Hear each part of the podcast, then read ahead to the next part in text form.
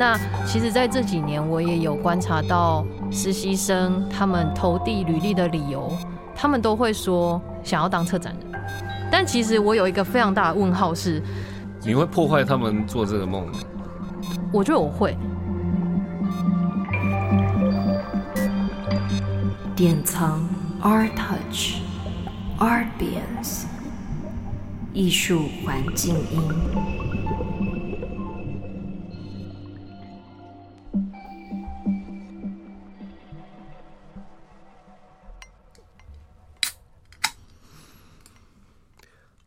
各位听众、观众朋友，大家好，欢迎收听 Ambience 艺术环境音的第一集《艺术自留风》啊，艺术自留风，冷风、暖风，艺术生涯冷暖自知，强风、和风，当代创作风风对峙。好，那我们今天第一集的主题是再会独立策展时代。好，谈谈机构和策展。然后我们今天有邀请到两位特别来宾，哈，一位是陈香问，哈，他现在是台北数位艺术中心的艺术总监，DAC，好，然后也欢迎呃庄伟慈，他现在是台湾当代文呃当代文化实验场的 策展人 C 家 Lab 好。哈，因为大家都习惯叫 C Lab，然后他的全名，嗯，的确有时候那个试了一次可以一次念完，然后比你的第二次可能开场白还要绕口。是是是是，好，那嗯，因为两位都是策展人嘛，然后其实两位他呃，我觉得之所以邀请两位，其实在当代艺术的策展的生态里面，有一个比较特殊的位置。我我讲的特殊，其实是来自于呃，这两个机构呃，虽然隶属都算是呢呃，在公部门的资源体系之下，可是呃，也相对于呃传统的美术馆的系统，因为美术馆其实它呃通常会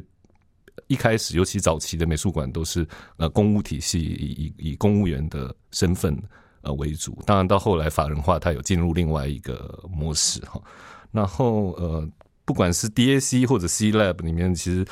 嗯两位应该都有在呃持续做策展，然后呃其中像。呃，韦慈的部分，因为他呃之前是在艺术家杂志，然后这样主编出来，然后再到进机构，然后进机构之后，呃，其实呃这个部分背景也稍微说明一下。呃，韦慈的部分其实一开始其实不是进入展览组哈，对，没错。对对对，所以其实是进机构之后开始策展的。然后这刚刚我身呃身份上也有一个对照。那相问则是说，其实相问在呃进机构之前，进入 DAC 之前，其实就已经在做独立策展，而且做了做了蛮多档，而且其实还呃不少档都其实呃还蛮蛮受好评的。然后后来又进入机构，那当然就是说 DAC 它也有也有一个独立的空间的，有某种比较相对不那么呃我。至少我觉得在在艺术界里面认认为是一种比较嗯有比较自主弹性一点啦，只是他可能面对的问题是另外一环，然后议会的压力通常是针对的说这边的入馆人数，所以这这边是另外一种压力，它其实比较不涉及到嗯有一些策展策展权利跟公务体系之间的某种某种干扰吧，所以面对又是另外一种情况。那其实，呃，之所以谈到说今天题目讲说，呃，再会独立策展时代，其实是我觉得相对于十多年前了，十多年前的呃两两千年之后，一直到二零一零年这这一段时间，应该算是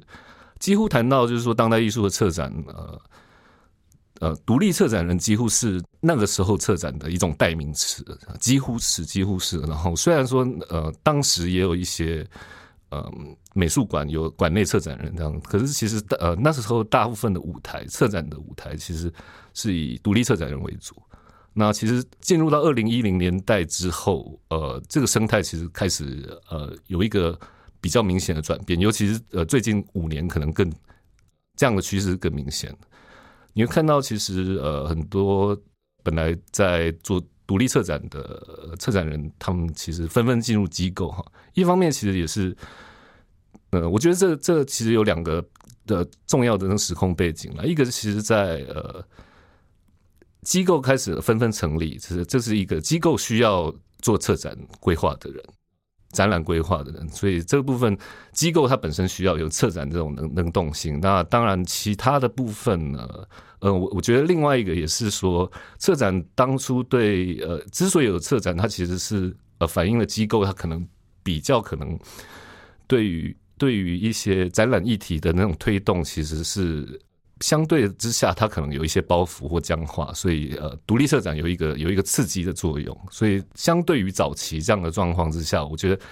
等于说机构反映了呃当代艺术呃生态里面策展这种呃主动能动性的需求，所以也纷纷的跟呃就是在独立策展工作的人纷纷招手。所以其实再加上越来越多机构开出。其实是针对这种车展，然后也甚至你会看到很多越来越多呃，其实进机构，他也许呃进去不一定是呃就是做呃处理展览的事物，他但是他有一种像是呃有一种第一志愿，其实做艺术行政，他希望将来可以是一个策展人哦，这个这个在生态里面的的需求其实越来越明显，那所以呃。这策展，尤其是后来，它甚至变成呃，在艺术圈以外，它它也变成一个很流行的名词，它甚至变成是一种行销界面的那种手法。所以呃，在这个呃在这里面，我们其实也看到，就是说，它它被泛化成一种更广泛的形式。当然，当然，艺术也也也无法说这这个部分是艺术界的一种呃特有的权限，因为因为任何领域都可以策展。那我们甚甚至不讲说。呃，其他的部分，光是广义的文化圈，其实就有很多种不同类型。当然，像这几年，其实设计圈的这个策展也也也非常旺盛。然后，政府单位他们的活动其实也非常多，需要这样子的策展。所以，其实呃学学策展的人其实是其实非常多，就是说对呃有志于此。然后，所以其实艺术行政可以这么说啦，艺术行政之所以有，虽然在嗯。在许多各行各业里面的呃，就是职场的条件，它相对其他行业不是不是很优渥的情况之下，一直有人愿意进艺术机构当呃艺术行政的这种状态，其实有一个非常非常大的诱因，其实是来自于他生涯有可能可以可以朝向一个策展人前进啊，所以这个是一个现在的状况所以就是说，谈到现在，我想先先问相问好了，就是相问你从一个。独立策展人身份，然后进到机构啊，成为一个机构策展。其实你你同时其实也有还保有一种独立策展人的一种，应该说，之所以选择什么样机构，选择来这里，这个这也是呃，这也是有一个原因，应该有有某种程度是让你保有某种独立性的可能，是不是？可以请你谈一下，就是说独立策展在这个时代还有什么样的诱因吗？在这种生存条件。不稳定的状态，怎么怎么样去可以维持那种独立策展的可能的精神？对，就一个已经在机构里面的，你可以谈谈你的一些个案或者想法。好，呃，说到我为什么会进到机构来工作，应该是在二零一八年的时候，当时我还在台南，然后呃，自己是以独立策展的身份。然后再执行国议会的视觉艺术策展专案，那同时间其实也是因为生计的问题，就开始有烦恼。对，因为那个时候应该已经进入到第二年，完全没有一个正职收入的状态。对，然后唯一的收入就是这个策展专案的呃策展的企划费这样子，所以当时呃。这个台北数艺术中心就向我招手，说是不是可以进来跟大家一起合作？那我也觉得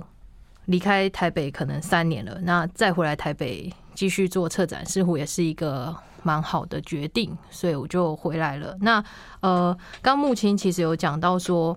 呃，独立策展进入机构的一些诱因，然后我现在的状态其实相对于其他。可能是公立美术馆的策展人是相较有一些弹性的。那我想要分享一下我之前的一些工作的经验，是呃，我在二零一二年到一四年之间，其实我也曾经是维持的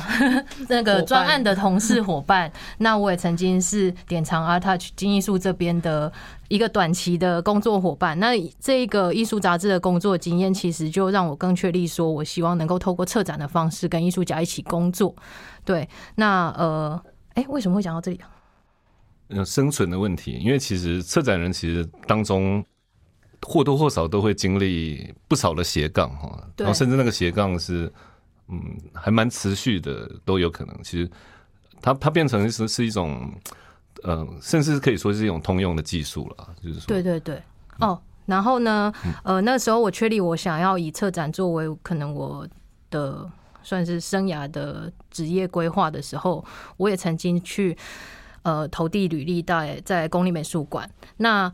那个时候就碰到了一个问题，是虽然他们可能还蛮欣赏我的能力，然后有考虑想要聘用我，但是当我在跟他们讨论说我是不是能够在进入这个机构之后，同样可以在以策展人的方式做我的展览，那我得到的答案是否定。这个机构是行之有年的大馆吗？就还不错啊。还不错，对，那那我那时候，我那时候就是也有挣扎一下，但也没有挣扎很久，因为我还是会希望，我希望我自己生产的展览可以有我的名字，所以就比较可惜没有办法进到那个单位去工作，所以当时在呃，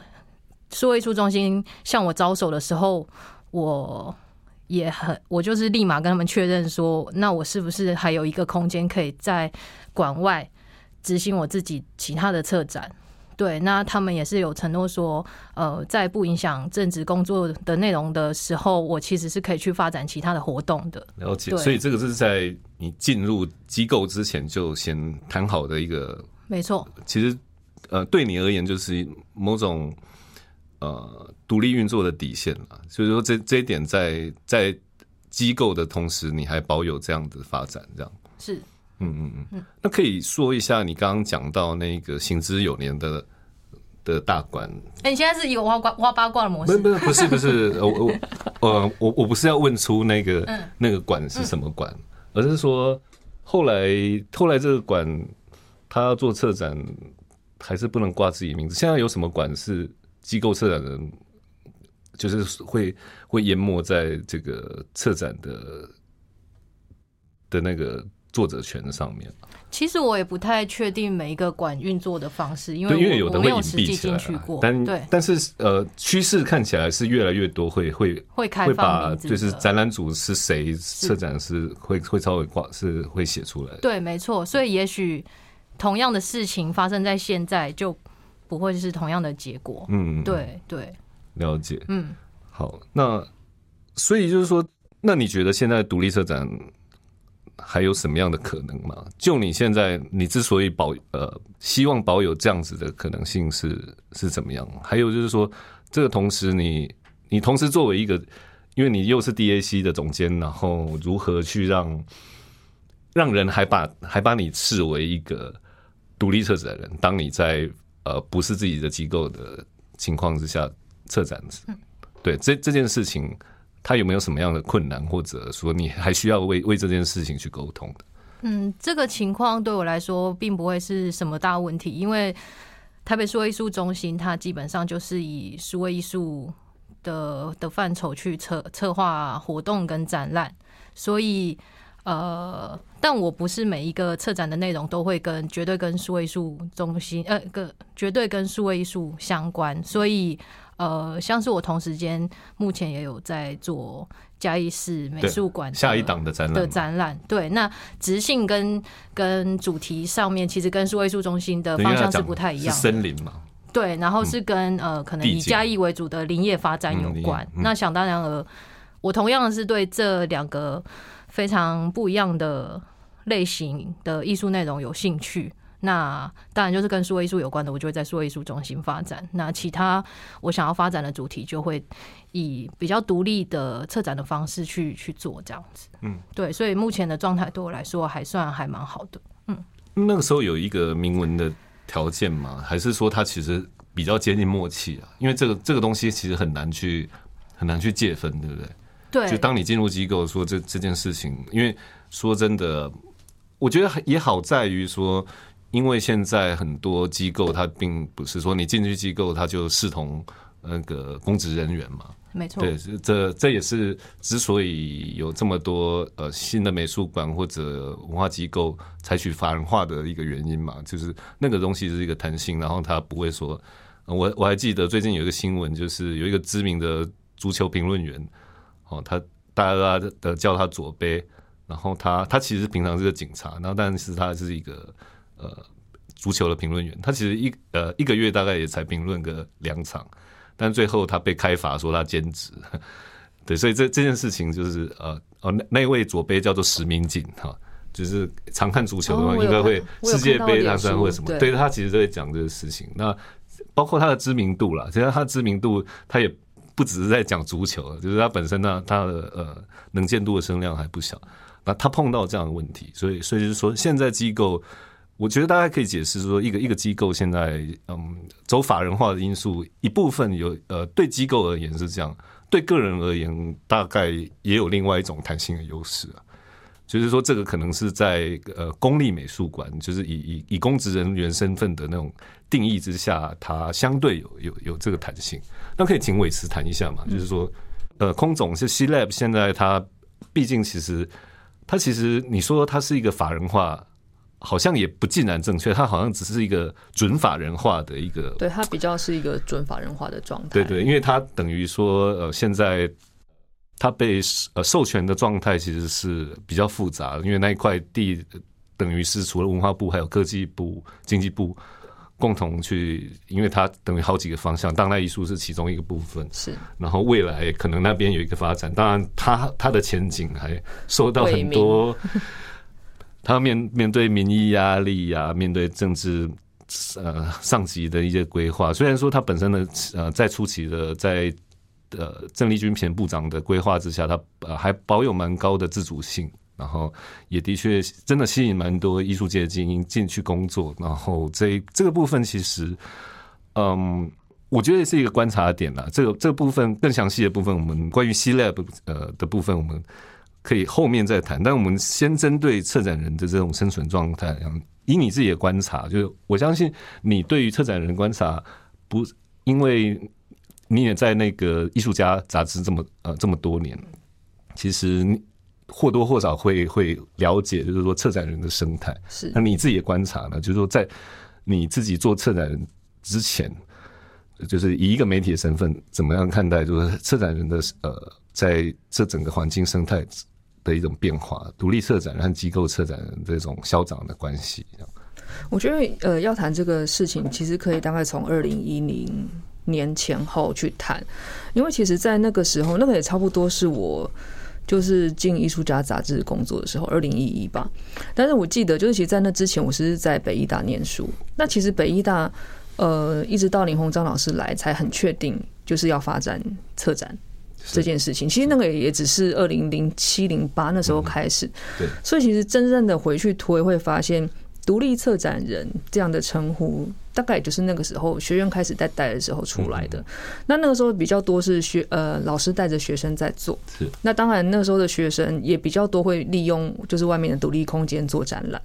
然后同与其与此同时，也差不多是二零一零一一年那个时候，呃，国艺会开始出现那个策展人培力嘛，因为你你也有就是入选过，就是有展览在冯家。嗯。差不多那个时候有一个风气出现，就是大家好像觉得，哎，年轻的策展人慢慢被看到、被带出来。可是，可是我觉得这一路观察下来，嗯，有大家可能会慢慢发现，说第一个，其实，呃，策展人并没有办法真正当成一个职业做，就是他不是一个专职的工作，因为没有没有，就是你除了进机构，其实你很难真的靠一个案子一个案子这样养下去，这是做不到的。对，就是像刚刚香文就有谈，他如果只做策展，他会非常辛苦。对，或者他可能就要接很多标案了。对对，就是他他必须公司化，然后要不然就是他的策展可能都是在呃纯粹商业体系下运作的，比较有可能。嗯，没错。对，然后像呃方燕祥，他早期也在 TCAC，然后后来也是进到高美馆，所以呃，我觉得一直看到现在真正独立策展，然后一直走下来的，大概只有立方计划空间。啊，真的对，可是其实他们也是很辛苦的在营运。对，即使像像这样子，然后嗯很重要的就是他必须靠呃一些基金会、私人基金会支持，嗯然后再来就是要靠补助。可是靠补助这件事情很容易被讲，就是说啊，每次都是拨给他们，他们有会面临这样一个很尴尬的状态。可是实际上就是真的需要被补助。对，然后他们呃，基本上地方的常态下来的呃展览策展的品质，的确是大家是有目共睹的。对对，对，所以其实我会觉得，呃，就今天其实我觉得这题目很有趣是。独立策展人到底有没有办法真的独立？就是台湾的环境允不允许独立策展人存在这件事情，就是可以在讨论，或者是说，呃，我其实也会蛮好奇，现在二十几岁的年轻人对于做策展还有没有兴趣？对，其实其实其实也可以反过来看，就是嗯现在你要去投投案子做展览，其实比十年前更容易，因为机会多了一些这样子。对，因因为早期可能只有策展人赔礼计划，然后其实那时候经费又很少，但其实他后来就扩大。有在慢慢扩大出到视觉艺术策展专案出来，而且还后来又分成前面有研究，后面有补助展览，所以那个规模其实按理说是可以养出策展人才对。对，结果你刚刚讲的，对刚好其实相反呢。就是视觉策展专案这两年的那个投件数哦，光讲投件数，连续两年是不到十件的。哎，你怎么知道啊？对啊，我我其实也很想问，，因为你其实提这个问题给我的时候，我想说，哎，其实嗯我们其实不太晓得 提案量是多少对。不是因为这句呃呃，先是说最近两年嘛，最近两年就是去年底跟前年底。那前年底那一次我是评审，哦，然后所以我知道几件是是，是，但去年更更低了。嗯哇，应该是说前年底那次是只有七七案投件，真的很少欸。然后去年好像剩四案。对，所以你知道这这个是一个，因为它本身来讲，大家讲到独立车展，呃，它是一个很指标的那个单位了。那为什么会这么少？就是呃其实大家私底下有在又在讨论可能的原因呐。那我觉得可能原因也也会有几种，包括也许一个是进入门槛，对，进入门槛，呃，对，相相问是摇摇头。虽然好像没有谁都可以，我我我我讲的进入门槛是，嗯，是基于某种预期心理了。是没错，你知道，就是这个预期心理来自于他会觉得我我我平常小案子送送展览补助，送送五次被刷掉四次，甚至五次都都被刷掉，他怎么会想到想到去送那个所谓的大案子？就是这个，我觉得那个门槛在于在于这里，他好像有一种这样子的条件，呃，可能。然后另外一种状况，其实呃。也也也稍微比较多人有一个共识，大概是在于说外面那一种呃这种邀请比件的标案，其实也变多啊，变蛮多的。所以其实可以看到有一些策展人其实也有在接那些呃那那一些种类的标案。先先不讲说那个呃目的是有的是为了文化观光哈，有的是为了人权转型正义哈，这些都其实有一些案量。对，那再加上新的机构也纷纷有这样的需要，所以这呃这个部分其实也也许是另外一种另外一种拉力吧，就是说他拉到别的地方了，所以那些人其实也许都忙着手头案子。你因为你知道，其实视觉策展专案它呃另外一个它是被视为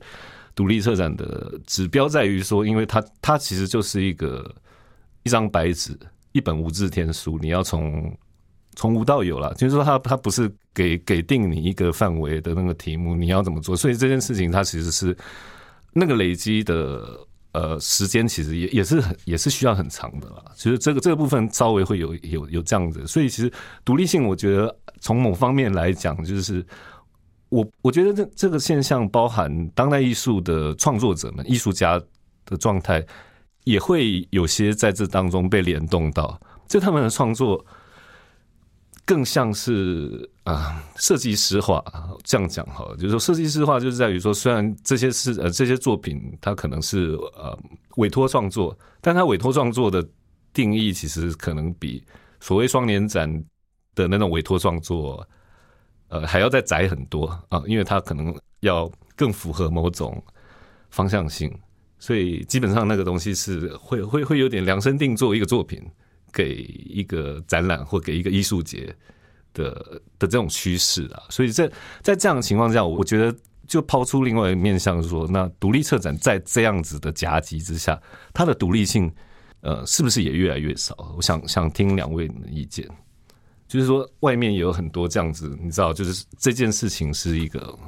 但我我我也觉得，像你去年做那个呃台北艺术节的部分，其实哎那个题目也还蛮有趣的，就是说这个这个也也许是在一种足够信任的授权下，可以让你直接做想要的题目。但据我所知，很多艺术节呃 并不。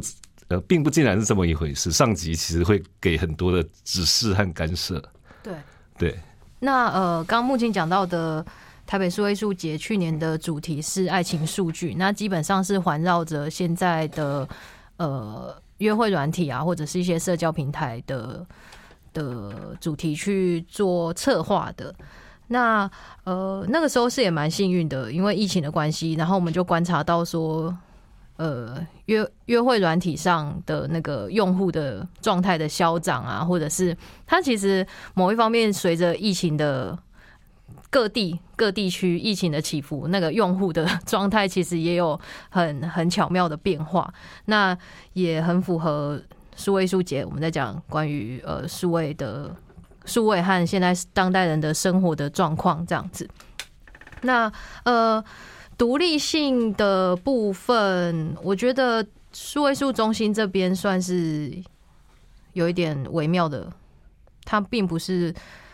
受到很强力的一个来自上级对一个节庆或一个展览的想象，然后我们要去符合。例如说，像可能灯会，或者是有一些地方政府，它是为了。行销城市特色去做规划的，那呃，基本上在这个状态下，数位数节它还是蛮有弹性的，也是好了解。那我想要补充一下，因为刚刚伟慈有说到，呃，在一零年前后开始有很多的年轻人想要以独立策展的方式作为自己的置业嘛。那其实在这几年，我也有观察到实习实习生他们的。投递履历的理由，他们都会说想要当策展人，但其实我有一个非常大的问号是，你会破坏他们做这个梦吗？我觉得我会，你会怎么说？因为他们，我我其实更想了解的是，他们心中的那一个 ideal 的策展人是什么样子啊？对他们对对策展的想象是哪里来的呢？对，呃。对，这个是我想要丢给年轻孩子的疑问。对，因为就我们刚刚一直讲，独立策展，它一定就是没办法赚很多钱，所以都最终进到机构嘛。对对。但是这些年轻的有志于策展的人，他理想的那个样子，真的是机构里面的策展的那个样子吗？嗯，对。那。现在台湾的状况，我觉得如同如同两位刚刚讲的那个，其实没有一个很完善的环境可以让很多的独立策展人壮大。是，其实说实在会是这样子。对，那个那个供需不平衡的状态，其实是还蛮大的。就是现在你会有点疑惑，为什么现在想当策展人的呃人口好像甚至比艺术家还要多，有点这种这种状态。但是你不可能那么多的策展人对，其实你光是艺术家，呃，这个东西可以争取到一个台面的曝光度啊，和那个其实就不大容易了。那策展人其实在这里面应该这么讲好了，就是说，嗯，进机构进机构这件事情是，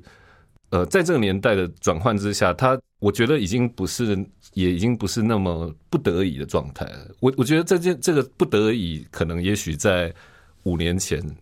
还还勉强可以成立，就是啊，可能大家会觉得哎撑一下还是怎么的，然后就像香问讲的，就说哇那个那个收入不稳定的状态，到一种非常，我觉得呃没有没有真的进入到让自己的职涯进入到那个那个情况下是，就是怎么讲是很难以想象啊，因为有时候可能有些已经在开始做策展的，也许他还还保有一个学研究所学生的身份，哦，有的可能他在念硕班博班，同时在策展，那因为他同时有一个学生的身份，导致于这个的压迫，可能会比较晚才来到。对，这这一点，我想想也是，呃，要跟你们讨论的，就是说，在已经不是这么的，就是说，机构策展人这件这件事情，除了说好，你你你有一种呃生活上的保底，和同时也也也也允许你你在就是这一段职涯，同时你可以做一个有自己的方式去去策划一个你可以谈论的方式的一个平台。这样的过程当中，就是说，除了那这些保底的的优点，还有什么？就是它满足了生计。说在机构里头，对不对？是是。其实一个最直接的会是资源这件事情，不管不管是实质的，就是你做展览的预算，或者是说你在邀艺术家的时候，哦，因为背后其实你有有一个旗舰在，他会很清楚的，艺术家会很清楚的知道说他会在什么样的地方被看到。对。对我，我觉得这件事情是相对于，当当然，当然前提也是，就是他对你的展览的提议是有兴趣的。那我我自己是认为，就是在机构做展览，就是它有一个先天上的优势。对，就是预算绝对不会比独立策展或是一些呃展览专案来的少。那他大概也可以想象出，就是自己是在一个什么样的状态下被看到。对，但我我并不是说艺术家是势力或什么，不是这个意思，而是说我如果有一些想谈合作的对象，其实相对会容易很多，嗯，他们可能会比较愿意答应这样子。对对，但呃，我觉得。嗯，以我自己的感觉是，像香问就是在这边他会觉得空间比较大。那实际上我去年做操演现场的时候，当然是很就是先很感谢，就是我的前前老板执行长呃香林老师，就是呃就是是他让我可以去做展览。那但是实际上呃那个展览。一开始它是有任务目的的，因为它比较像艺术节。对对，其实我自己的解读，那是我自己的解读，就是呃，因为我们一开始本来就是要跟 Performa 合作，所以那个展览并不是一个有长期的研究而出来的展览，而是它是它原本是一个机构跟机构对接要合作的一个接近艺术节性质的那样的一个形态的活动。所以那只是因为后来疫情影响的关系，所以这个合作就中断掉了，因为没有办法来。所以其实对我来讲，就是呃那次的展览，我其实主要的目的是要把，就是跟另外两位策展人把这个展览协调的统合在一起，然后确保它可以如期的完成。所以我觉得，呃，实际上在机构里头，可能可能它当然跟美术馆又不一样，可是我觉得它难免还是会有碰到，呃，你有一些一些。必须去配合或是执行的事情，对，那那对我来讲，去年的操演现场比较是任务优先，嗯嗯，对，那今年的乐法力就不一样，就是我完全自己决定可以做什么这样子，对。可以再听稍微嗯回忆一下，就是说从呃进空总，其实你你的目的不是说你就是要来策展，所以你进空总，对，因为你刚进的组别也不是以策展为主的，对对对对对，然后比较是行政。对这个对这个这个呃这个转变对你而言可能是什么？你是说转来做展览这件事情吗？呃，我觉得其实一部分有基于质押的考量，因为呃，我离开艺术家杂志，单纯只是觉得就是就是我做媒体这件事情好像可以告一段落，就是有很强烈的感觉，我觉得应该。趁着我还有精神或体力，在做一些自己感兴趣的事情。可是那个是什么，我真的不太知道。因为，因为其实，呃，在艺术圈这样也有也有超过十年，那你感觉得出来，工作的机会是相对固定的。对，不是基金会就是机构，是然后媒体，那不然画廊。可是其实画廊是不可能的嘛，就是我的经验不是在那个部分这样子。所以那时候想的是。如果我还要做跟视觉艺术有关的工作，我还有什么可能性？对，那本来那个行政工作，我是觉得好像这做一两年就发现自己真的不行。就是我觉得我的行政能力没有自己想象的那么成熟。说实在的，因为你处理媒体是另外是另外一块经验，我的经验比较是在那边。那当然就是运气很好，那时候组织有点调整。那呃，就是香菱也对我很信任，所以我才会转过去，就是研究策划组做策展。那实际上，呃，我觉得我会觉得，就是工作这件事情其实有个累积，就是说我一开始也会有点没信心，就是觉得真的能做吗？这样，然后大家会怎么想这件事情？可是实际上，呃，我过去在媒体的经验，还有多次出国采访的经验，支撑了就是我做展览作为基础这件事情。对，因为我的我觉得我的阅历足够支撑我去做出一个展览，我知道怎么跟人家讨论议题，然后。呃，怎么样？就是让一个展览的形式，呃，如我想象的被呈现出来。那其实对我来讲是一个意外，就是我发现哦，我也原来可以做。对，所以其实这件事情有点打破我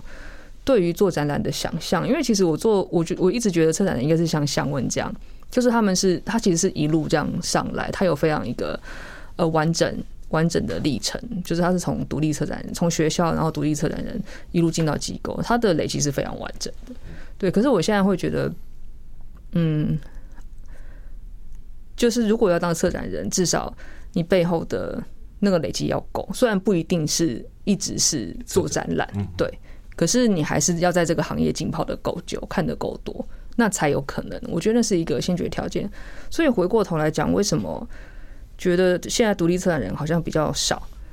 的原因，我觉得是嗯，一一个我觉得可能反映出来一个现象是，我们的环境没有办法支撑年轻的独立策展人延续下去。然后我自己做策展的经验是，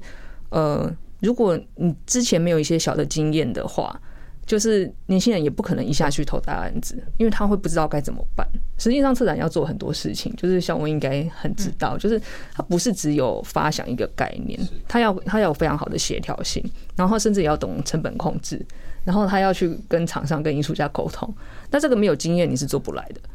对，所以我会觉得，呃，似乎是前面那个养成的过程其实一直没有。虽然国艺会有那个策展人培力。可是我不太知道，就是如果要投车展培力之前，年轻人需要什么样的经验？还是说学校老师其实也不鼓励学生做车展？我不太知道是哪一个。不晓得这个经过学学院浸泡训练的，想问讲一下嘛？因为你之前还当过那个 ACT 的那个是对编辑嘛？编辑台对，你还要处理，基本上是。呃，什么收稿的那那一阵子都是你嘛？我记得，没错。对，所以等于其实你也你也你也等于也虽然是一个呃学院出发的呃一个期刊，可是它其实仍然是一个媒体，而且算算是其实呃不是仅限于学院里面为满足的一个一个一个一个学术媒体了。对，没错。其实我跟伟慈有一样的工作背景，就是在艺术类的媒体。那呃，同样其实对我们很重要，是这样子的工作累积变成了策展的养分。但其实我常常有一句话是我会一直放在心上吧，就是策展是可以被教的吗？对。因为自我自己的经验来说，我并不是学策展，我并不是学策展科系出身的。那大家也会问我说：“那你你如果一直当独立策展人下去，或者是说数位艺术中心这边的工作告一段落之后，我的下一步会是什么？假设我想要进学院的话，我可能需要去进修，但是。”现在有一个完整成熟的博士班的策展课程吗？吗？我我不知道。我觉得策展这个我不肯定，但但我觉得至少一个策展人的养成，它是在实物里面累积出来的啦。我认同，完全是实物。嗯，对啊。对。那因为我们讲今天讲到还在第一题，第二题没有了。其实我们不用在意那个题数，因为那个有时候这个虚幻。没有讲今天其实因为讲机构策展，等于说在会独立策展时代，其实一方面是机构策展的时代，其实也已经呃已经到来了。好，然后呃这个部分我觉得呃有一种更想要就是厘清，就是说那机构的生态这件这件事情跟策展。策展人呃在机构里的策展人的一种微妙关系哈。我我我自己的理解啦，近期像呃杨俊的事件，其实一部分我我觉得也是也是卡在这方面的那个，我觉得更关键的部分在这。所以其实像其实我觉得衍生出来就是说黄香玲在当代馆的一个位置，就是说他意识到。呃，这些变动可能他之后不能在这边策展，所以他会选择离去哈。然后这个意思就是说，嗯，我觉得更更显见的是说，我呃未来会有一个会有一些更需要去呃检视说一个一个机构如何维系出这种呃策展人他他呃对对呃自己职涯的那种主动性的那种。可能哈，还有就是那个职涯规划，其实是同步需要一一起思考了。就是说，这个部分的授权，它可能是要基于哪哪样子的一种原则呢？还是说，它它就会呃，也许就会被，毕竟就是说，呃，馆长或者艺术总监、执行长这种比较是有政治的派任啊，也许有的是遴选，有的是派任的的一种更替，它其实在这里面其实会有一种。权力的拉扯，那其实像空总，其实等于说像像现在也也在一个观察期了哈。因为虽然说现在呃新的执行长也才刚去，可是他面对的还有上面，就是说那个那个有一个复杂的层层的结构。那你们对于说像这样子的的那种模式，虽然好像越来越多机构采取法人化的一种这种弹性的措施，其实他免不了的还是要面对着这种，就是说在呃政治圈的呃授权给。文化界专业治理的这种机构体制之下，它其实还有面对另外一层的转换关系，就是说，这这个，然后这这一层，其实我觉得策展它呃可能会相对于过去我们理解美术馆的那一种展览组的策展人，他会他会有一种呃相对比较不安的气氛吧。我不知道你们怎么怎么样看这件事情的。就是说，也也许呃，比如说呃，像当代馆有一种特殊的位置，它是成立二十年，然后二十年大概就是说开始台湾比较呃有有有有共识去讲出一个当代艺术，然后刚好它也面临了前面十年我们一开始提到的独立策展是显学的那那那些年，到后来的那种状况，当然就是说后来面对到呃呃后来当代馆也是也在。黄江林那个时候，就是说他可以算是在当代馆少数在以机构策展人上身份里面，呃，可以频频浮出水面的嘛。比如说早期，早期像你说现在在国美馆的黄淑平，他他也是前面十年的那个当代馆的员工嘛。可是他呃，可能没有到十年了。后后来他转转去国美馆之后，就有雅双展的呃，嗯，对雅双展的策展的舞台嘛。那他大概当然也面临，我觉得谈呃稍微点出这这些人的那个经历，大概可以隐约看出这此消彼长关系。可他们的背后其实还是有，就是说我我认为在那个状态下，呃，其实应该是说，呃，馆内策展人和馆长、艺术总监这个这个位置人，其实我的观察是他有一种必然的紧张关系。我我不晓得你们怎么怎么看待这件事情。其实就像我我呃，你说教策展呃前呃，就像北美馆呃林平前馆长，他其实是算是很很很力推策展教育的一个一个代表。然后，所以他其实他其实还呃在他任内算是还蛮强调兼顾独立策展和机构策展的某种平衡关系。所以其实他也他也是还还蛮重视机构策展。但是你会发现机构策展其实。就是和馆长之间，呃，有一种特殊的紧张关系，因为毕竟通常，尤其是在那种传统传统的呃老机构上面，它其实会有一个呃，大部分员工都比馆长来的久，资深，对，但是他们权力又又相反，可是在这个这个这个之下，其实在这里的紧张关系，我不晓得你们怎么看待以后这种事情，其实。呃，以后这种来来去去的那种舞台的转换可能会更频繁啊。其实相对于以前，啊，就是我觉得我会把它形容，它就像一个呃职业球职业球团跟那个职业球员一样，他转队应该会是一个以后会是一个常态。就是说，不像以前在，就是说他可能会一些老管员一做，他就是可能二三十年这样。那这种授权关系，你们心中有有什么样子的？在你们也待过机构之后，你们是有什么样的理想或或想法？好，因为 DAC 基本上是一个非常小的团队，所以，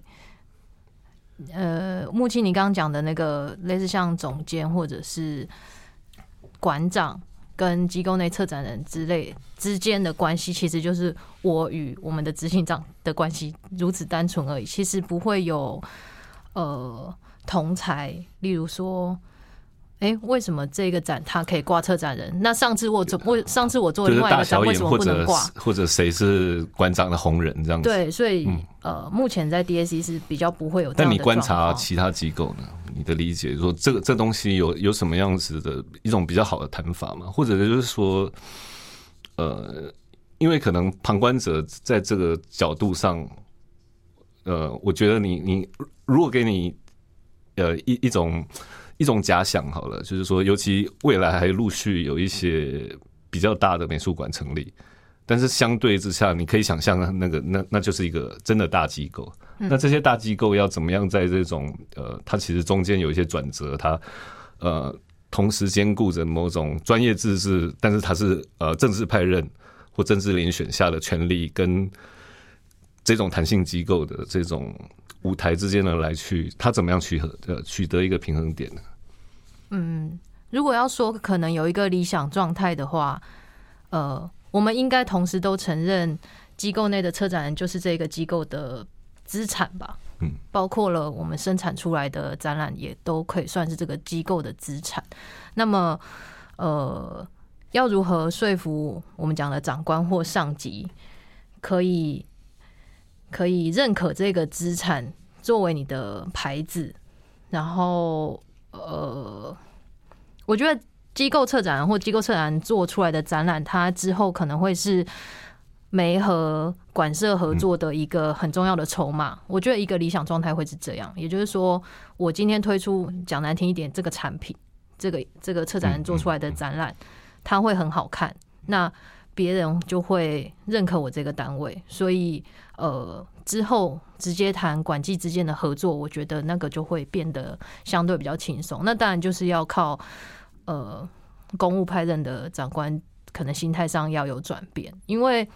呃，刚木青有稍微提到说，为什么可能有一些案例里面，他们的可能馆长或总监，他们可能不太能够接受有馆内策展或机构策展人的存在。但我觉得那个就是观感问题而已，应该不。应该没有什么法规问题吧？其实我不太知道了。对，就是除除却公务人员身份之，除却公务人员的这种特例之外，我觉得它它只是一个观感问题嘛。那你要怎么样把这种假设性的负面的负面的假设转成正面的一个比较积极的状态？我觉得这个是比较重要的。嗯，对，嗯嗯，好，那。为此可以谈一下吗？因为大家最近很关心空总，那空总在最近的一种不确定感的情况之下，对机构们去规划的一种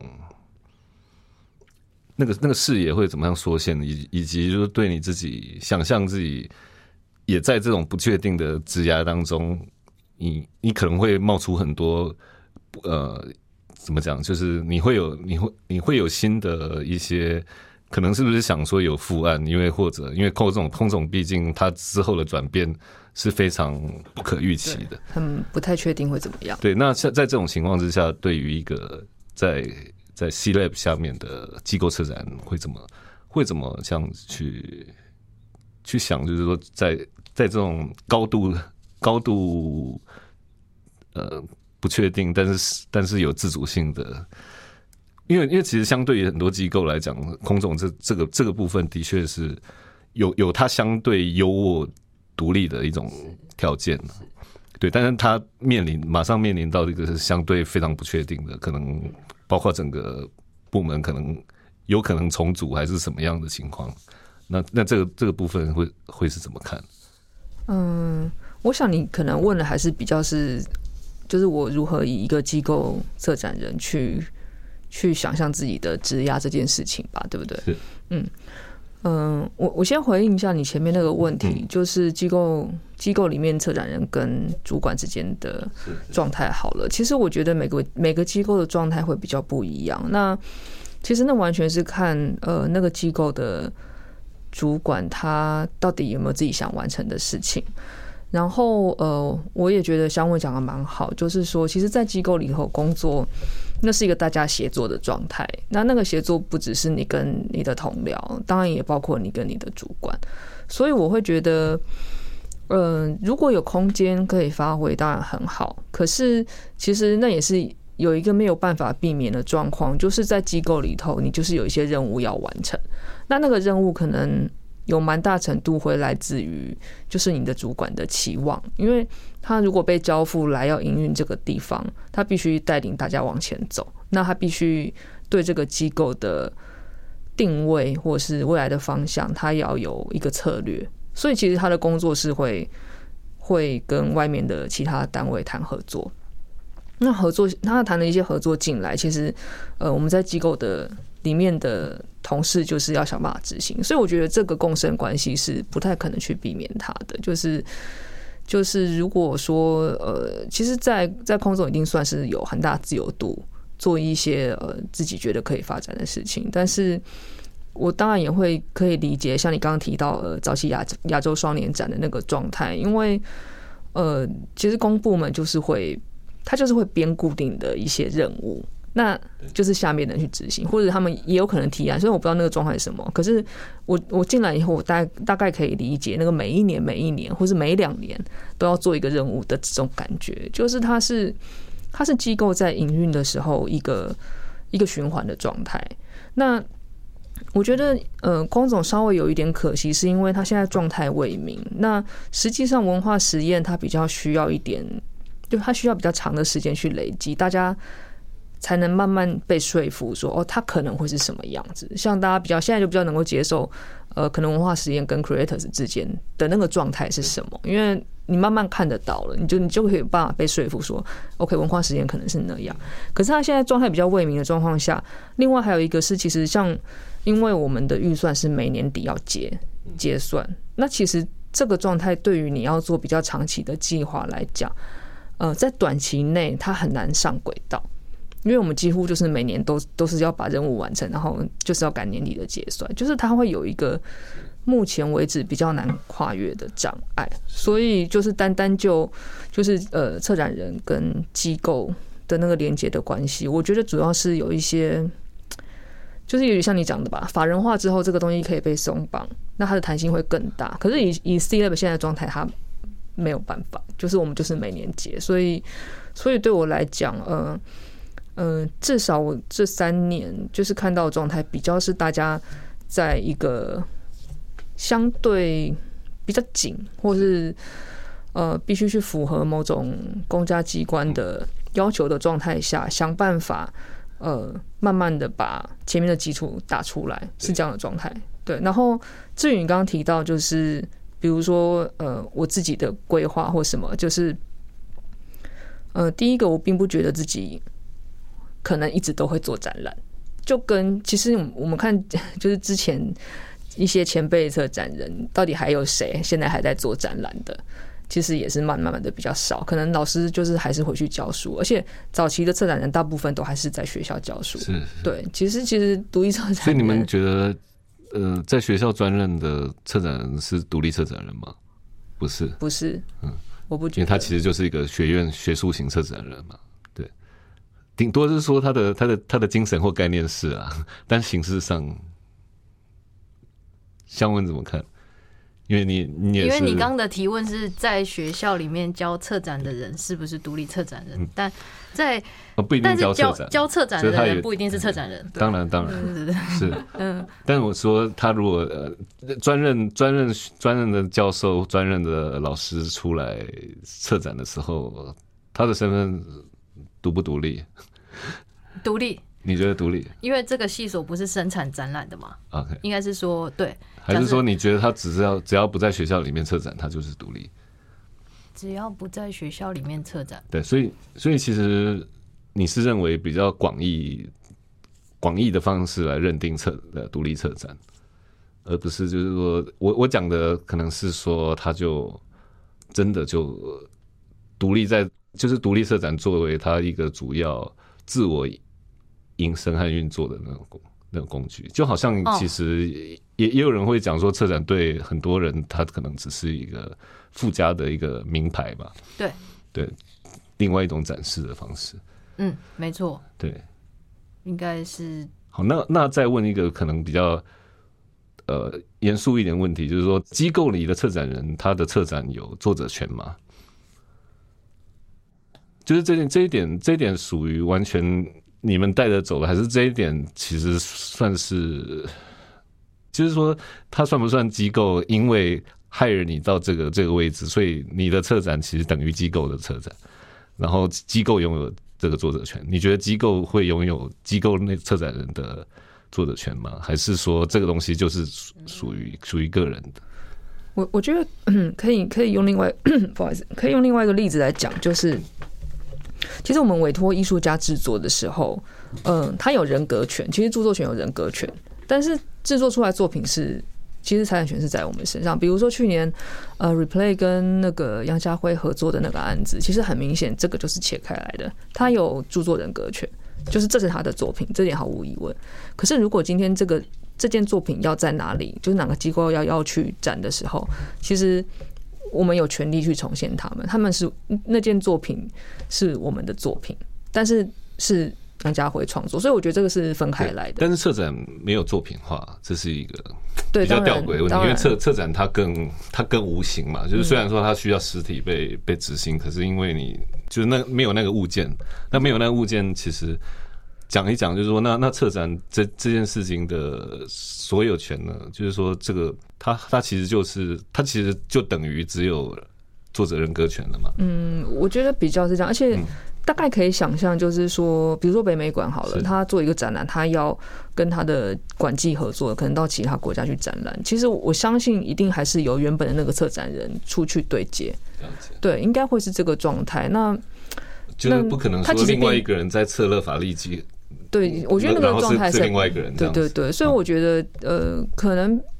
可能不会比较不会是财产的认定，但是对策人来讲，应该是他有个 credit，就是他们有他的资历这样子。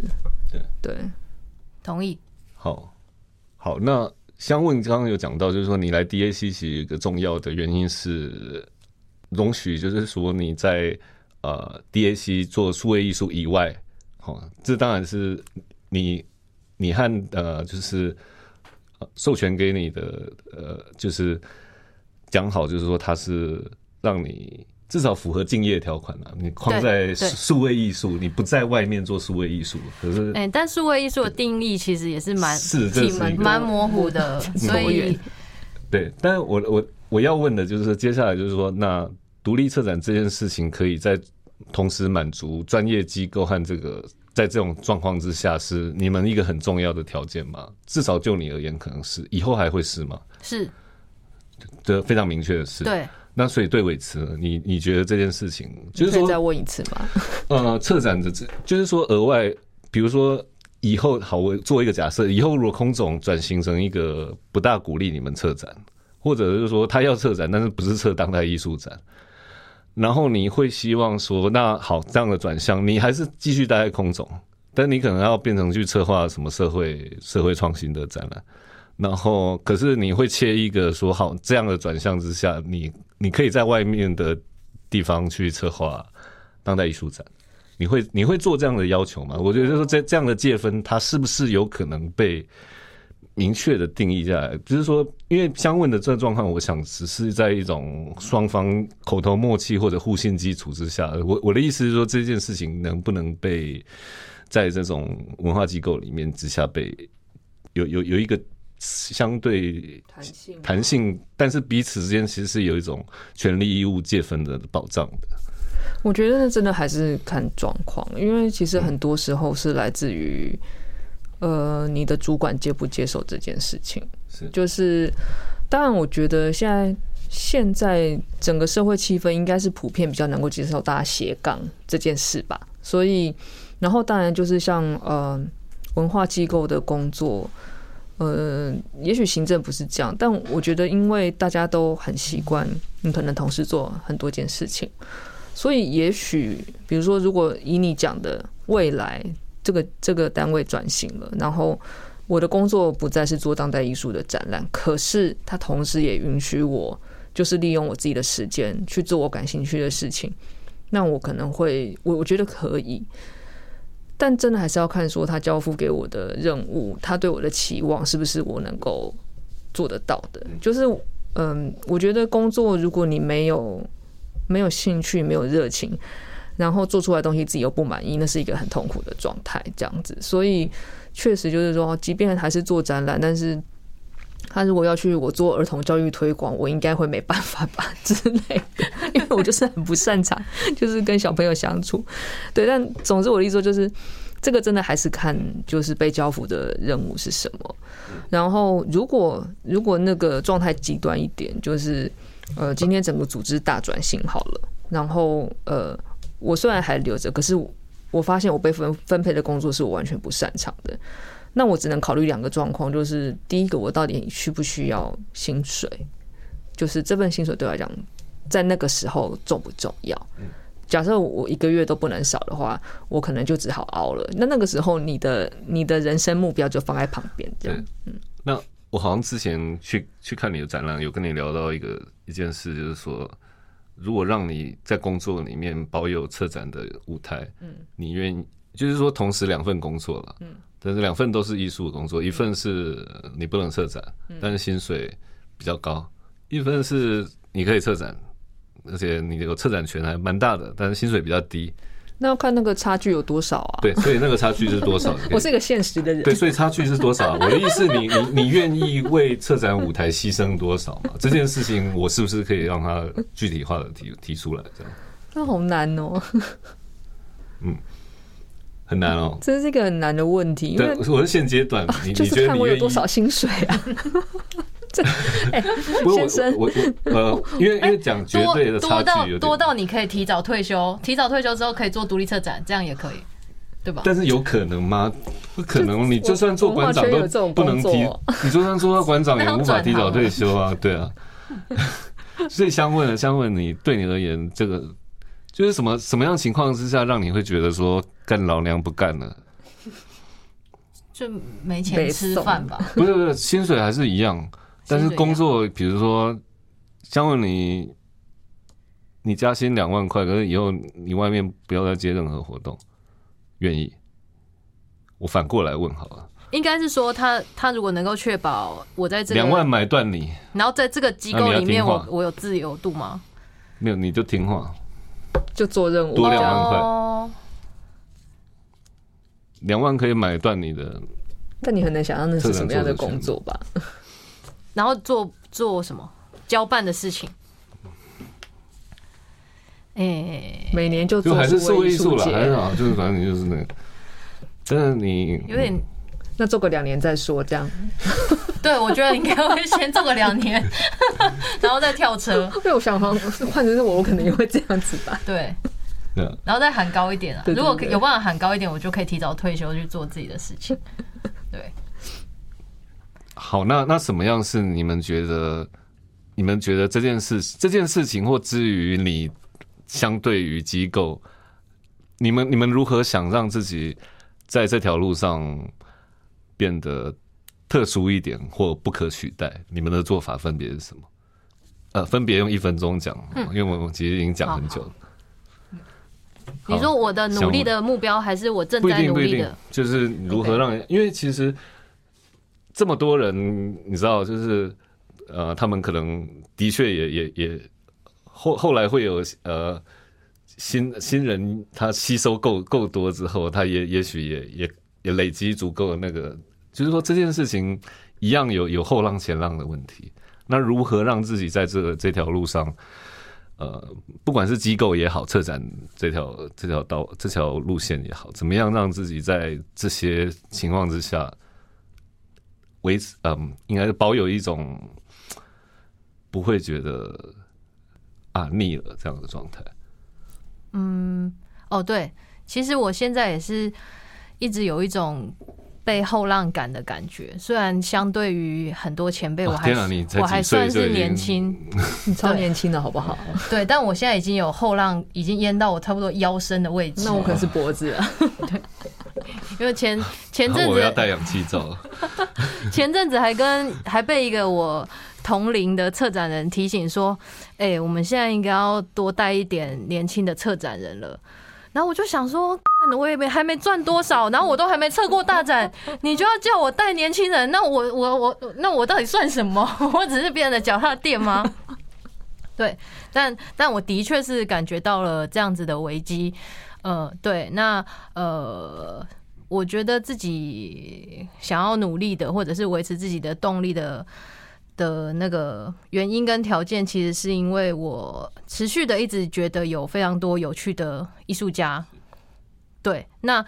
嗯，有点比较不要脸的说啦，我觉得自己在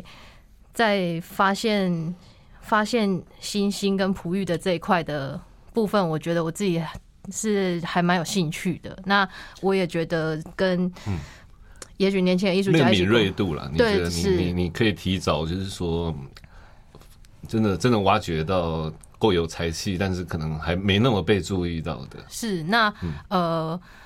也是因为我现在有机构，或者是说我有一点点的的履历，那我会有一些资源跟条件来跟这些艺术家合作，其实可以省去他们的迷路的迷路的时间，或者是说他也许因为一些小小的挫败，他就不想要做不想做创作了。对，那我我通常会非常珍惜这样子相遇的机会。嗯嗯，哇，这是一个名师般的宣言呐、名师吗？就是你知道，你知道，少对少少走错，你这就是对对，跟着跟着老师走啊。对，希望他们不要每个都回家种田，对 对，多留在这个对，这是一个一。个一个可以作为未来新 super star 的星探星探级策展人这样子。对，所以其实一方面自己也要努力让让自己有很大的舞台，把他们邀请上来，这样子。对，才会才会你好，他也好，没错。好，那那个维持讲一下啊，呃，我觉得这个就是对我来讲，就是做展览这件事情是就是我职涯里头另外一个阶段，嗯，插曲，但是它变成我突然觉得重要，对目前这个阶段，我觉得我可以做的事情，因为上一个阶段就做杂志，对我来讲，它真的告一段落。虽然我还是想办法维持在写文章，但是我我觉得写文章对我来讲，比较算是把自己维持在一个状态里头。我有点难解释，就是我必须透过写作去。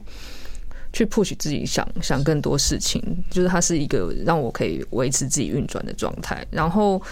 做展览这件事情，我觉得很有趣是，嗯，它让我找到另外一个方式说话。那个说话并不是说哦，我告诉你我是谁，不是这个意思，而是说，以前在杂志里头，我可能对某个东西感兴趣，我的方式是做专专题，然后我去邀我觉得很好的作者，然后让他们就是可以写很很棒的文章出来。但是我觉得做展览也有点类似这样是，就是可能也是像香问讲的吧，他会找到他觉得很欣，赏的艺术家作作，者的对象不大一样，嗯，对，不太一样。然后我觉得展览是一个很有趣的表述方式，因为呃，它跟文章不一样，那会有一个团体协作的状态，然后会有一些来回讨论。然后呃，我觉得对我来讲这件事情是很有趣的。那再来就是呃。我觉得台湾的当代艺术展似乎应该有机会再多做一些不一样的形态，或者是说不一定什么都是要研究型的。那我对做这样的或者研究的定义应该要重新被理清。对对对，现在大家都其实现在的艺术家很厉害，几乎都在做研究。可是我一直觉得这不是不行，但是我对于如果展览都只有这一类型的，我自己有有点不不太能接受，因为我觉得艺术的面貌可以有很多样，然后我想试着看看自己能不能再创造出多一点不同类型的展览这件事。所以短期内想做这个，但是如果长远一点的话，呃，我倒是真的觉得，其实其实以以我或者是接下来是想问，就是大家的资历会慢慢增长。那如果如果啦，期待我们的台湾的整个机构的环境会越来越健全的话，说不定就是对年轻人来讲，他们会有更好的舞台可以发挥。那我觉得刚刚讲到说有没有老师在教策展，我觉得倒不是教，而是我们机构能不能有一个。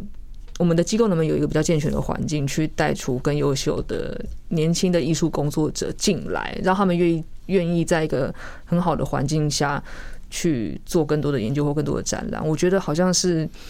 也许我之后是可以尝试做的事情，但是那个再久一点点，对啊而且要有机薪水。机构的策展 机构的策展体系的健健全化真的很重要，它可能远远高过于说你在学校里面如何培养出对策展有兴趣的学生这件事情。是因为重要非常非常对啊，因为其实做展览是真的是一件蛮务实的事情，这样。嗯哎、我们是不是要被赶走了？对对对，好好，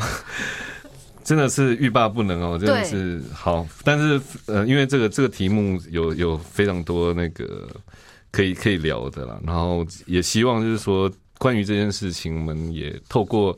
呃，今天很高兴那个香问和伟慈跟我们一起分享，就是说。策展策展人之路，然后还有现在的机构时代这件事情，哈，如何呃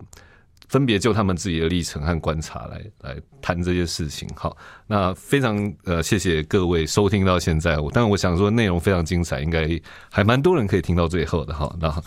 对，然后我们的第一集艺术自流风哈，冷风暖风艺术生涯，冷暖自知，强风和风当代创作，风风对峙。好，非常谢谢各位的收听，然后我们谢谢呃香问和伟慈，我们下集再见，拜谢谢拜，大家，谢谢拜拜木青，谢谢大家。